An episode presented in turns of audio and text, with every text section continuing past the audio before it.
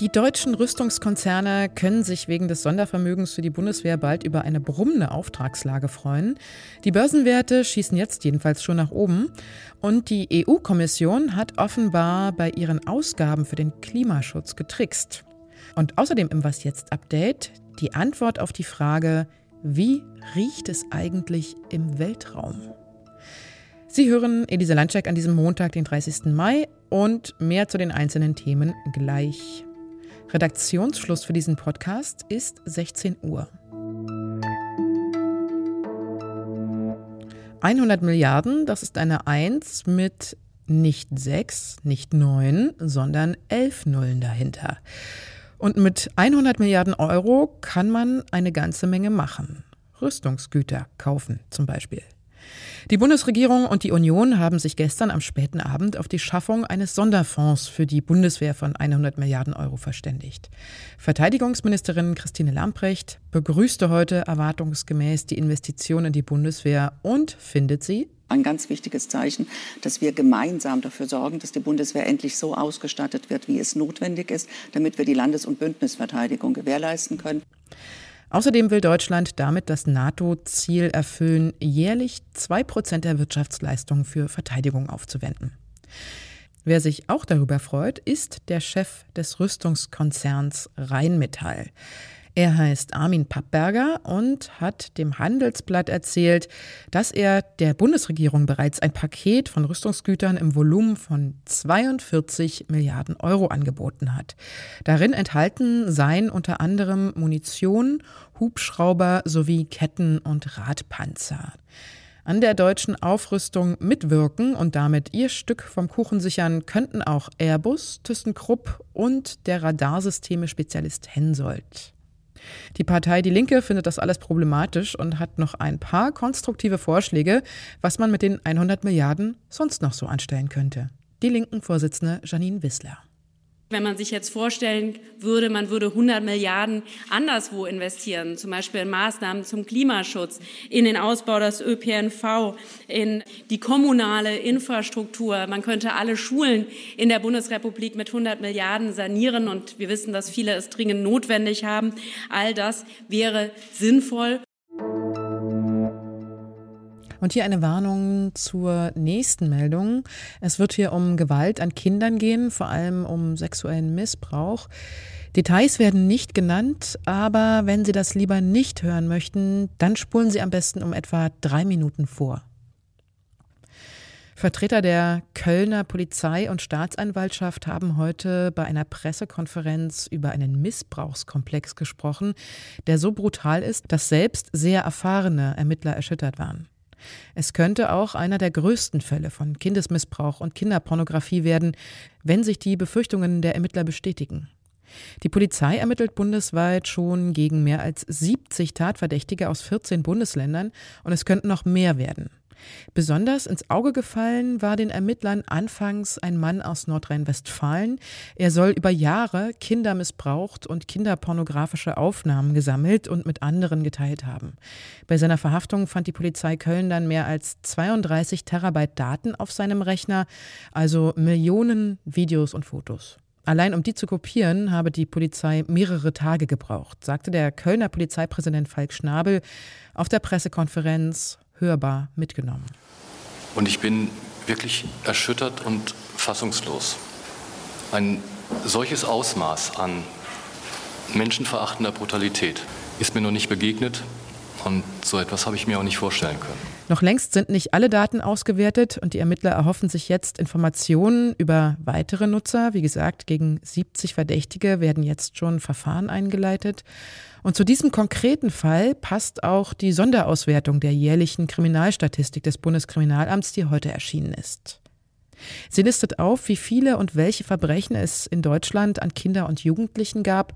Auch dieser Statistik zufolge haben sich im vergangenen Jahr die registrierten Fälle von Kinderpornografie mehr als verdoppelt. Außerdem sind 17.700 Kinder und Jugendliche im vergangenen Jahr in Deutschland Opfer sexualisierter Gewalt geworden. BKA-Chef Holger Münch erklärte nochmal, das seien im Durchschnitt 49 minderjährige Opfer pro Tag. Die Corona-Maßnahmen waren im Jahr 2021 zwar weniger einschneidend als äh, im Jahr 2020 mit den umfassenderen Lockdowns. Trotzdem gab es auch 2021 noch ein deutlich abweichendes Alltagsgeschehen, zumindest temporär. Und viele Menschen haben über längere Phasen mehr Zeit auf teils engen Raum zu Hause verbracht, was vor allem bei bereits bestehender Gewaltneigung das Gewaltpotenzial erhöhen kann. Holger Münch rief deshalb nochmal alle, also soziale Kontakte, Bekannte, Freunde, Verwandte zur Wachsamkeit auf. Denn diese Wachsamkeit könnte das Schlimmste verhindern. Der EU-Kommission ist das Klima wichtig, sehr wichtig sogar. Das betonen ihre Vertreterinnen und Vertreter auch immer wieder.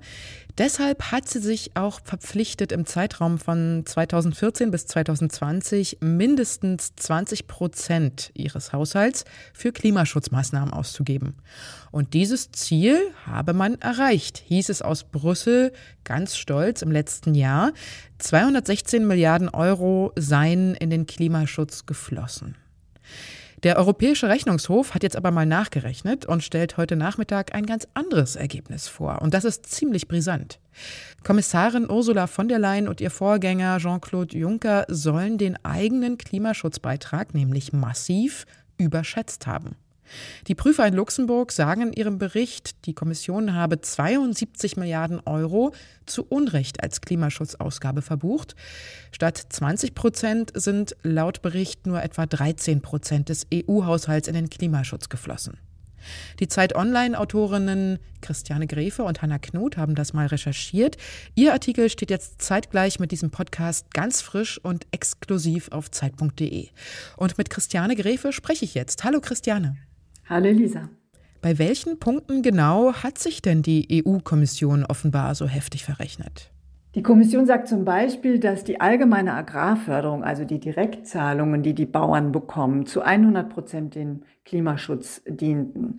Dabei ist das unter Wissenschaftlern hoch umstritten, weil es gibt ja auch viele negative Wirkungen bei der Landwirtschaft, also zum Beispiel Emissionen beim Flügen, Emissionen durch Agrarchemikalien, äh, durch Gülle und so weiter. Also man kann äh, wirklich schwerlich sagen, dass jetzt äh, die gesamte Agrarförderung Förderung dem Klima nützt, auch wenn es ein paar ökologische Vorschriften gibt. Das ist so ein Beispiel, das der Rechnungshof kritisiert hat. Kann man denn den Verfassern des EU-Papiers jetzt Absicht unterstellen oder wurde da einfach nur schlampig gearbeitet? Naja, das ist natürlich schwer zu sagen, aber nach Zufall sieht es offen gestanden nicht aus.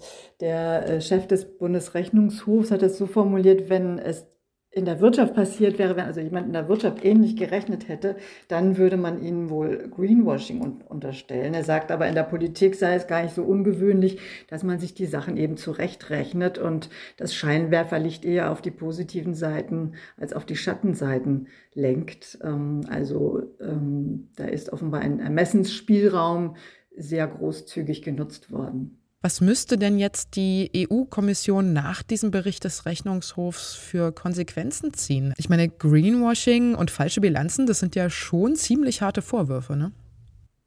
Also die wichtigste Konsequenz ist natürlich mehr für den Klimaschutz zu tun, denn wenn sieben Prozent weniger ausgegeben werden dafür als eigentlich geplant, dann ist es einfach zu wenig und das spitzt sich noch zu, wenn jetzt sogar 30 Prozent äh, ausgegeben werden sollen in der neuen Finanzierungsperiode. Und ansonsten hat äh, der Rechnungshof ein paar Vorschläge gemacht, wie man noch klarer definiert und auch wissenschaftlich begründet die, die Rechenschaftsberichte verfassen müsste in Zukunft. Und er sagt auch, das müsste öfter geschehen als immer nur alle sieben Jahre. Ich danke dir sehr, Christiane. Ganz meinerseits. Friede sei mit dir. Danke. Was noch? Sehr dunkel ist es im Weltraum und ziemlich einsam, aber die Aussicht ist natürlich spektakulär. Aber haben Sie sich eigentlich schon mal gefragt, wie es im Weltraum riecht? Das kann nur jemand beantworten, der tatsächlich schon mal oben war, der Astronaut Matthias Maurer zum Beispiel. Das haben wir immer besonders gut riechen können, wenn eine neue Kapsel angekommen war. Und dann riecht man sozusagen diese Oberflächen, die vor paar Minuten dann noch im freien Weltraum waren. Und es riecht so ein bisschen wie, ja, so wie, wie eine Wunderkerze, die so sprühend dann am, am Weihnachtsbaum abgebrannt werden. Oder auch wenn man in eine U-Bahn geht, wenn ein Zug einfährt und die Bremsen halt stark äh, aktiviert werden, dann riecht es auch so nach verbranntem Metall. Und den Geruch von Wunderkerzen, wenn ich mir den so vorstelle, dann habe ich ihn gleich in der Nase. Das war's mit Was jetzt für heute. In der Sendung morgen früh von meiner Kollegin Erika Zinger geht es unter anderem um den EU-Sondergipfel zur Ukraine. Und unsere E-Mail-Adresse lautet für Ihre Fragen und Anmerkungen wie immer wasjetzt.zeit.de. Tschüss und bis bald, sagt Ihre Elise Landscheck.